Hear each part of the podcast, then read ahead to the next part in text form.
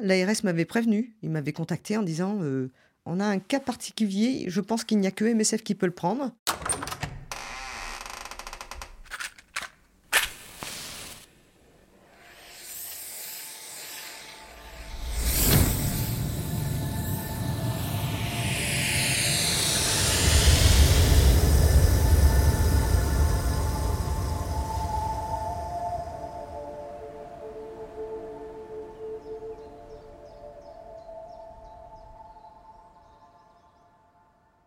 Nos filters.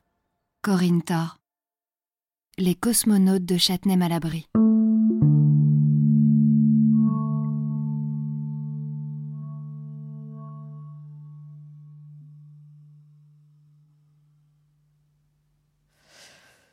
Oui, expliquez, il, est en centre de rétention euh, au CRA de Vincennes. Ah, j'ai dit, ok.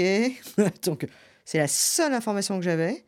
Il est au CRA de Vincennes qui a fait l'objet de beaucoup de, de médiatisation hein, sur la situation. Premier cas Covid. Tu vois, positif.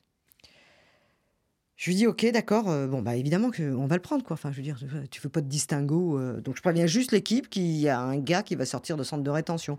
Mais c'était le seul niveau d'information que j'avais. Et effectivement, on le voit débouler, là, au centre de desserrement de Châtenay- Châtenay-Malabry. On voit la fourgonnette de flics arriver. Et les mecs, ils sortent en tenue Ebola, pratiquement, tous les flics, là. C'était incroyable, quoi. Avec le pistolet bien en vue, quand même, hein. euh, ils étaient sympas d'ailleurs les flics, hein, mais euh, tu, tu les voyais. Mais tu te demandais d'ailleurs comment ils tenaient le coup parce qu'il faisait chaud en plus ce jour-là, je me souviens là. et là, tu te dis mais il est où le gars là? Donc euh, tu regardes par derrière, tu sais, et tu vois que c'est une cage, que c'est une cage. Et, en fait, je me fais expliquer par la police que euh, il y a quatre sièges là-dedans, mais qui sont tous, enfin, qu'en gros c'est le truc classique lorsqu'on déplace les prisonniers. Mais c'est quand même, punaise, c'est limite, quoi. hein, c'est... Ils sont enfermés euh, et c'est, la, la place d'un, d'une chaise, si tu veux, mais totalement fermée, quoi. Et là, bon, tu dis, ok. Là, on découvre que le garçon, il parle pas un mot de français, qu'il est tchétchène, je crois. Il était tchétchène. Et puis surtout, on découvre qu'il avait euh, quand même euh, quelques addictions et qu'il était sous traitement. Et ça, on avait juste oublié de nous le dire, quoi.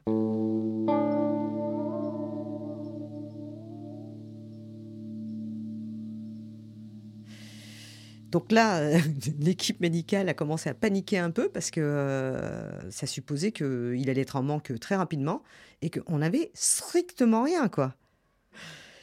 Et j'ai appelé l'ARS tout de suite. Je lui ai dit, mais vous pouvez pas faire un truc comme ça, quoi. On était vendredi. Je m'en souviendrai, c'était un vendredi. Je lui ai dit, vous pouvez pas ne pas être au courant de ça. Donc l'ARS n'était pas au courant de ça. Tu vois. Je lui dit, bah, vous vous débrouillez comme vous voulez, hein.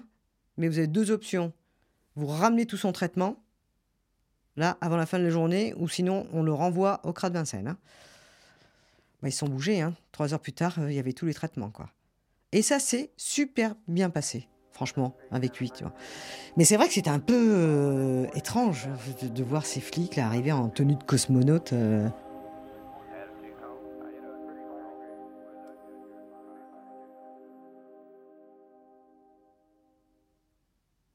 Un centre de rétention administratif, euh, ben c'est, ça, touche encore les migrants, hein, tout ça.